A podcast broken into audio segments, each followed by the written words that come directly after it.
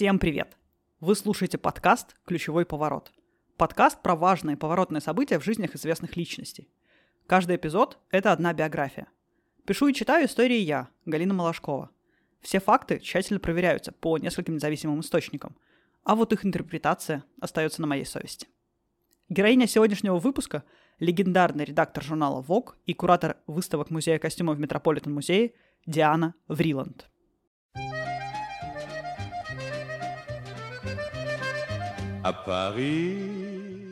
Диана родилась в самом центре Парижа на излете времени, который именуют «La Belle Époque», то есть «прекрасная эпоха». 1903 год. Эйфелева башня уже стала символом Парижа, и Гида Мопассан больше не ужинает в ресторане башни, откуда не видна эта отвратительная постройка. В Булонском лесу еще можно встретить дам полусвета, прогуливающихся с зонтиками. 20 век вступил в свои права и вдохнул новую жизнь в старый свет – Родители Дианы – богема и аристократия. Двоюродный прадед – автор текста гимна США. Мать Дианы, американка по происхождению, познакомилась с отцом в Париже. Отец – британец, носивший сложную для произношения фамилию Диэл, которая переводится «бросаю вызов». О, да, она очень подходила Диане. В своих мемуарах, названных DV, что соответствовало и ее инициалам, Диана Вриланд, и фразе «Dominus vobiscum», то есть «Господь с вами», которая использовалась при прощании, Диана пишет, что их отношения с матерью не были теплыми. Мать Дианы считала, что старшая дочь завидует красоте младшей сестры, потому что саму Диану мать считала уродливой. Но стоит отдать должное воспитанию и врожденному чувству такта Дианы. Она никогда не спекулировала на этой теме. И даже когда журналисты просили ее просуждать о том, как отношение матери сказалось на ее дальнейшей жизни, она отвечала, «Я думаю, не стоит в это углубляться. Беспечное детство в Париже с прогулками в Булонском лесу и еженедельным посещением Лувра запомнилось Диане еще и тем, что они с сестрой были последними, кто видел Джаконду перед ее кражей в 1911 году. Диане было тогда почти 8 лет. В ту среду няня, как и всегда, отвела их сестрой в Лувр смотреть на шедевр да Винчи – так как визиты к Джаконде они совершали каждую неделю, сестры знали картину довольно прилично. В ту среду мы рассмотрели ее со стольких ракурсов, что охраннику пришлось подойти к нам и попросить покинуть музей, поскольку мы оказались последними посетителями Лувра.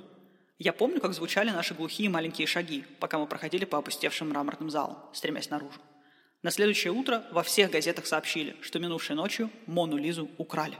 Картину найдут лишь спустя два года в Италии – во многом это похищение сделало картину известной не только ценителям искусства и посетителям Лувра, но и всему миру. Новость об ее исчезновении не сходила с первых полос газет и сопровождалась фотографиями картины, которые увидели миллионы людей. Как говорится, нет худа без добра. Были ли сестры Диэл на самом деле последними, кто видел Джаконду? Вряд ли. В будущем на вопросы «это правда или выдумка» Диана будет отвечать созданным ей неологизмом «правдумка». Проверка фактов в этом эпизоде заняла несколько больше времени, чем обычно, потому что правдумки в мемуарах Дианы встречаются регулярно. В частности, тезис про то, что сестры были последними, кто видел Джаконду, мы с вами опровергнем прямо сейчас. Мы знаем дату похищения картины – 21 августа 1911 года. Открываем календарь за 1911 год и вуаля, 21 августа – это понедельник. А в мемуарах Дианы сказано, что они были в Лувре в среду, и на следующее утро, то есть в четверг, картины уже не было – Разница между посещением девочками Лувра и кражей картины на самом деле была около недели. Диана пишет, что в доме ее родителей бывали Дягилев и Нижинский.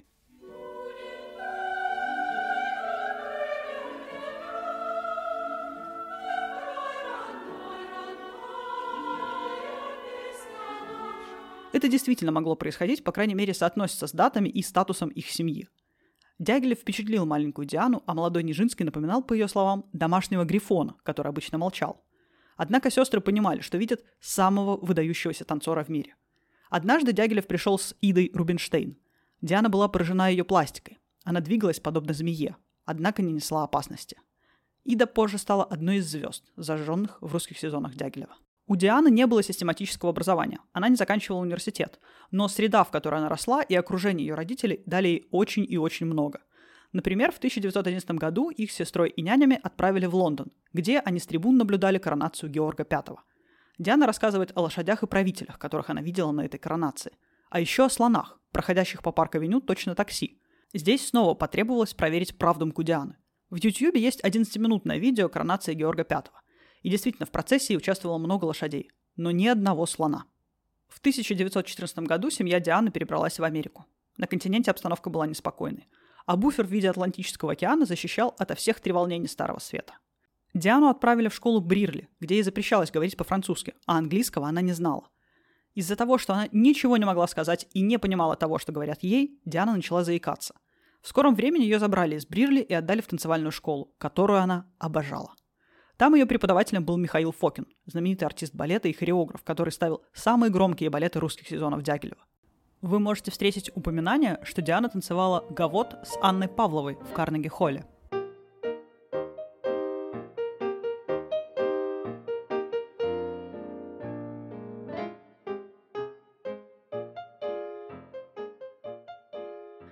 Скорее всего, такая трактовка возникла из-за невнимательного чтения мемуаров Вриланд. Диана пишет. «Я танцевала в Гавоте Павловой в Карнеге-холле. Я делала это одна, на большой сцене. Я выступала в одиночестве и была напугана. Гавот Павловой – это название танца, который исполняла балерина. Речи о том, что они вместе с Дианой выступали на сцене, нет. Но, видимо, страсть к правдумкам настолько заразительна, что даже читатели дневников Дианы не могут себе в этом отказать. И при упоминании фамилии Павловой сразу приписывают Диане выступление с балериной на одной сцене. В 20 лет Диана вышла замуж за Рида Вриланда. Сама Диана описывала Рида так. «Он был самым красивым мужчиной из всех, кого я знала. Очень тихим и элегантным, и я обожала его. Я встретила его на вечеринке. Я верю в любовь с первого взгляда, потому что у меня именно так и случилось». Риду было 25 лет. Он казался Диане очень взрослым. Она навсегда сохранит любовь и уважение к нему. Для нее он всю жизнь был самым обаятельным и красивым мужчиной. У пары родилось двое детей. Когда Диане было 26, она с мужем и детьми переехала из США в Лондон. Диана говорила, «Самое лучшее в Лондоне – это, конечно, Париж». Возможность регулярно совершать необременительные поездки из Дувра в Кале и обратно были большой радостью для миссис Фриланд. В Париже Диана часто навещала свою близкую подругу, Коко Шанель. Диана говорила про нее. «Ни у кого не было такого чувства роскоши, как у Коко Шанель. Она всегда принимала меня в своем личном ателье. Мы были очень близки». Позволю себе небольшое отступление – в этом выпуске мне довелось снова убедиться в справедливости тезиса о том, что все люди связаны между собой. Коко Шанель была последней, кто посетил Дягилева накануне его смерти. И именно она оплатила его похороны на Сан-Микеле. Денег у Дягилева не было. Вот такое колесо получается. Дягилев приходил в дом к маленькой Диане. Диана, повзрослев, подружилась с Коко Шанель, а Коко Шанель похоронила Дягилева. Кстати, славу Шанель во многом принес Дмитрий Павлович Романов, которого мы с вами уже встречали в выпусках о Феликсе Юсупове и Елизавете Федоровне. Дмитрий Павлович был воспитанником Елизаветы Федоровны и другом Феликса Феликсовича. Дмитрий и Феликс вместе участвовали в убийстве Распутина, после чего Дмитрий Павлович был сослан в Персию. Именно благодаря этой ссылке он не разделил участь других великих князей. После революции он оказался в Париже, где познакомился с Коко Шанель. У них был бурный роман, и Дмитрий ввел Коко Шанель в круг людей, благодаря которым ее имя стало на слуху. В Лондоне Диана Вриланд открыла свой магазин по пошиву белья. Однажды в магазин зашла Уоллес Симпсон, будущая жена короля Эдуарда VIII, который отречется от престола, чтобы жениться на ней. Если вы смотрели фильм «Король говорит», то главный герой в исполнении Колина Ферта – это как раз брат Эдуарда VIII, который был вынужден занять престол после отречения Эдуарда. Уоллес Симпсон еще не принадлежала к тому, что называется сливками общества, и, по словам Дианы, Вриланд одевалась плохо. Но одновременно миссис Фриланд признавала, что Уоллес Симпсон была непревзойденной хозяйкой. И вот, придя в магазин миссис Фриланд, Уоллес Симпсон заказала три сорочки. Диана детально описывает каждую из них. Оригинал одной из сорочек был куплен в Париже у русской женщины. Диана признавала, что лучшими белошвейками были русские, потому что они были единственными, кто прикоснулся к роскоши, когда роскошь была на пике моды. Эти сорочки были заказаны Уоллес Симпсон для особых выходных. Ее приметил принц Уэльский. После отречения Эдуарда VIII Диана будет говорить «Мой магазин женской одежды сверг монарха». Самоуверенно? Абсолютно. Похоже ли на правду? И да, и нет. В своей книге Диана описывает частный разговор с личным секретарем на тот момент еще принца Уэльского, а не короля Эдуарда VIII. Разговор этот произошел задолго до того, как король отречется от престола. Но уже в этой беседе принц сообщил своему отцу при участии третьего лица, что наследовать трон не намерен. Однако в прощальной речи Эдуарда была фраза «Я нашел невозможным исполнять обязанности короля без помощи и поддержки женщины, которую я люблю». Вернемся к Диане Вриланд. В 1935 году она с семьей возвращается в Америку. В 1936-м, Диане на тот момент было 33 года, на вечеринке ее увидела Кармел Сноу, редактор Harper's Bazaar. На утро она позвонила Диане и сказала, что была в восхищении от ее наряда и предложила работу в журнале. Это было неожиданно. Диана никогда не работала до этого, если не считать ее магазин белья в Лондоне. Вообще, женщинам такого статуса работать не полагалось. Если женщина в семье работала, это говорило о том, что заработка мужа не хватает. Но Диана приняла приглашение и стала работать в Харперс Базар. И это было ключевым поворотом в ее жизни. Диана стала фэшн-редактором и начала вести колонку «Почему бы вам не?», которая состояла из необычных и сумасбродных идей. Например, почему бы вам не вымыть белокурые волосы своего ребенка выдохшимся шампанским, как это делают во Франции? Почему бы вам не превратить старое пальто из горностая в банный халат? Почему бы вам не украсить выхлопную трубу своего автомобиля мехом олененка? Кстати, у Бугатти семьи Вриланд выхлопная труба выглядела именно так. Эта колонка принесла славу Диане. Сейчас сборник этих колонок издан отдельной книгой. Колонка имела мало общего с реальной жизнью и практическими советами для простых американцев.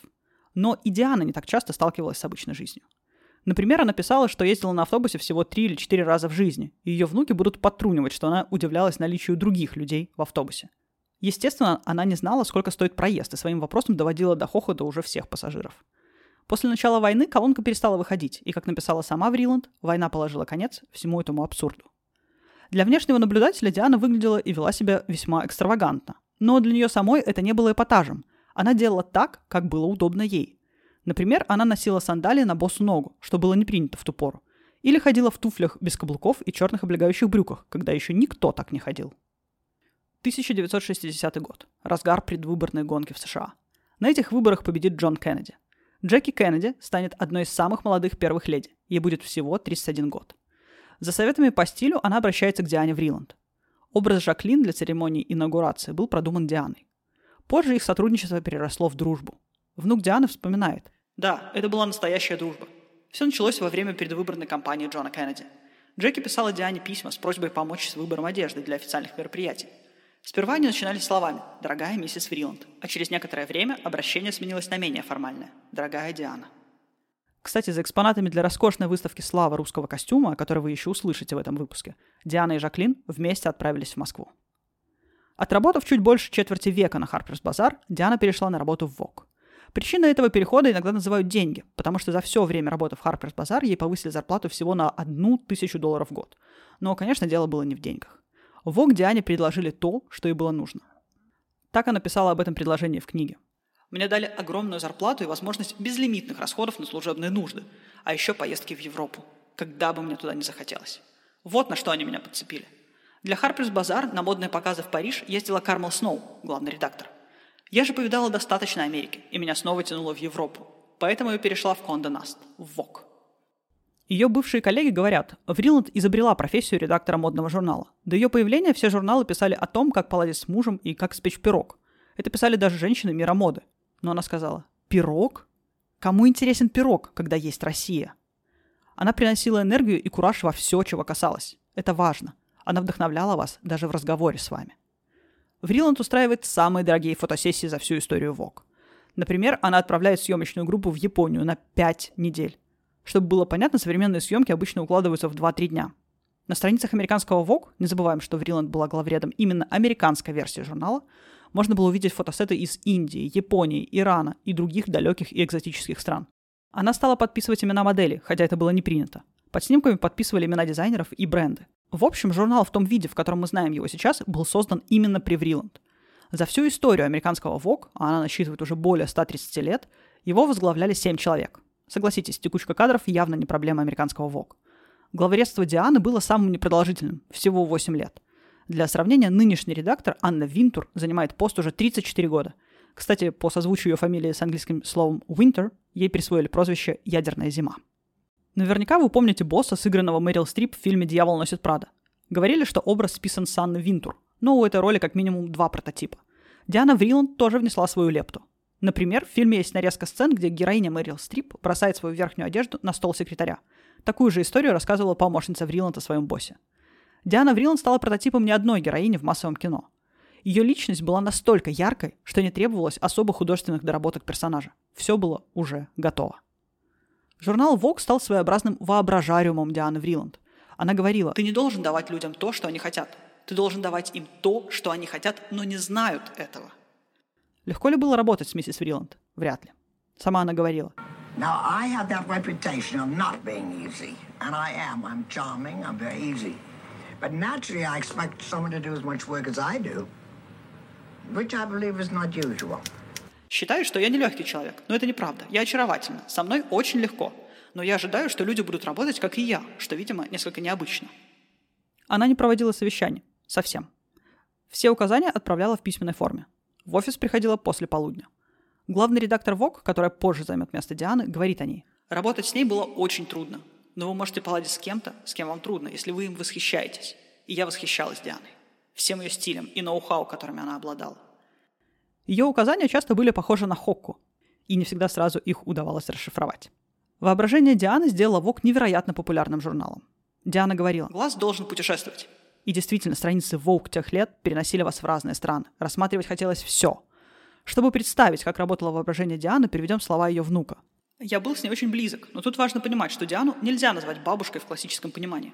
Она никогда не занималась нравоучением и постоянно все романтизировала. В детстве я жил в Марокко, и она была уверена, что я езжу в школу на лошади, и что у нас в саду к дереву привязан верблюд.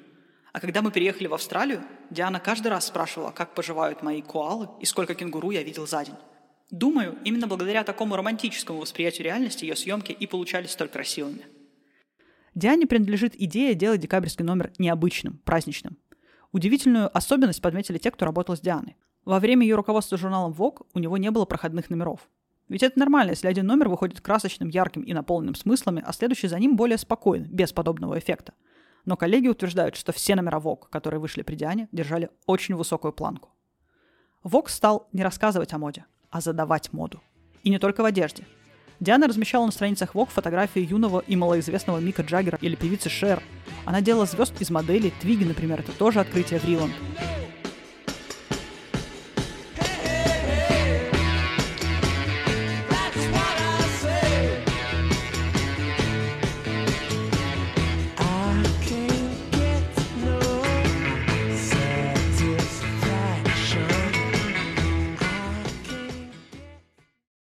Но издательский дом Конте Наст и журнал Vogue в частности известны своими увольнениями одним днем.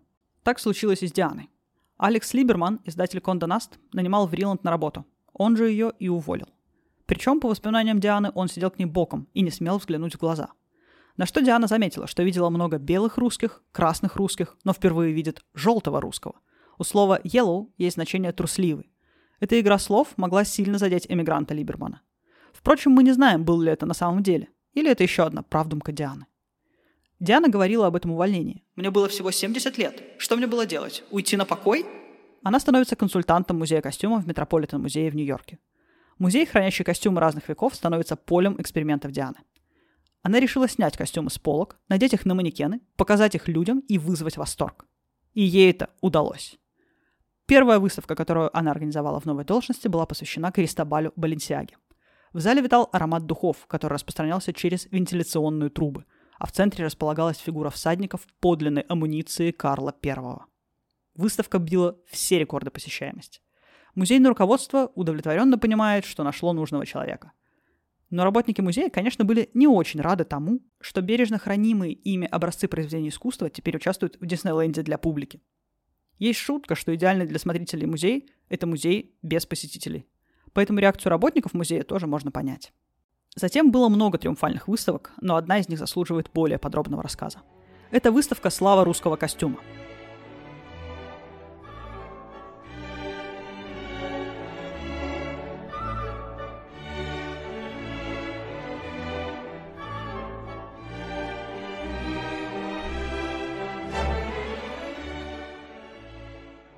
В выпуске об Ирине Антоновой я рассказывала, что подготовка к выставке может занимать годы. А теперь представьте сложную задачу миссис Вриланд. Идет холодная война между СССР и США. И Вриланд нужно привести экспонаты из недружественной державы.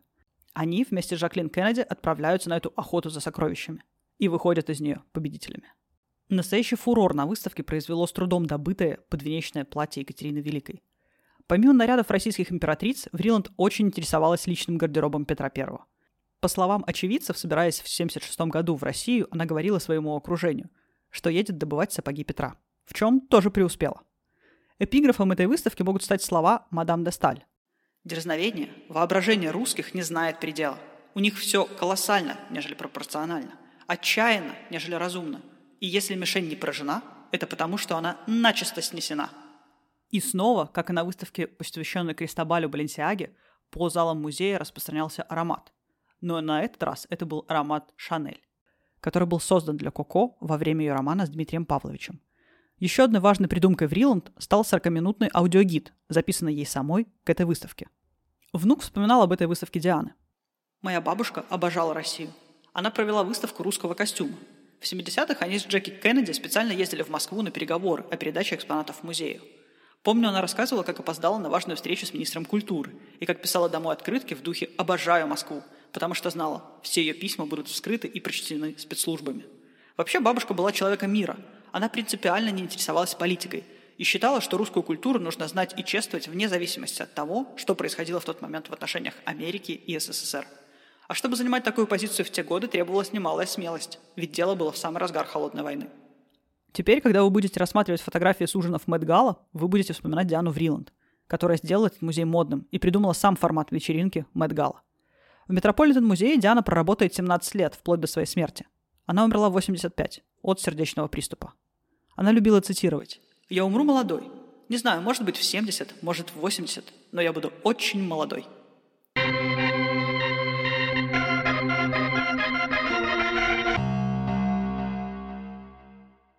Я решила сделать этот выпуск после того, как прочитала мемуары Дианы Вриланд. И поразили меня в них две вещи. Ее видение и его бесстрашное отстаивание. И шик. Аристократическая роскошь, свойственная началу прошлого века. Большое спасибо, что вы послушали этот эпизод. Подписывайтесь на подкаст, ставьте ему оценки и сердечки. Если вы хотите рассказать о нем в социальных сетях, не сдерживайте себя. Дополнительные материалы, как и всегда, можно посмотреть в моем аккаунте в Инстаграме Малашкова латинкой. Еще раз вам большое спасибо и до встречи через две недели.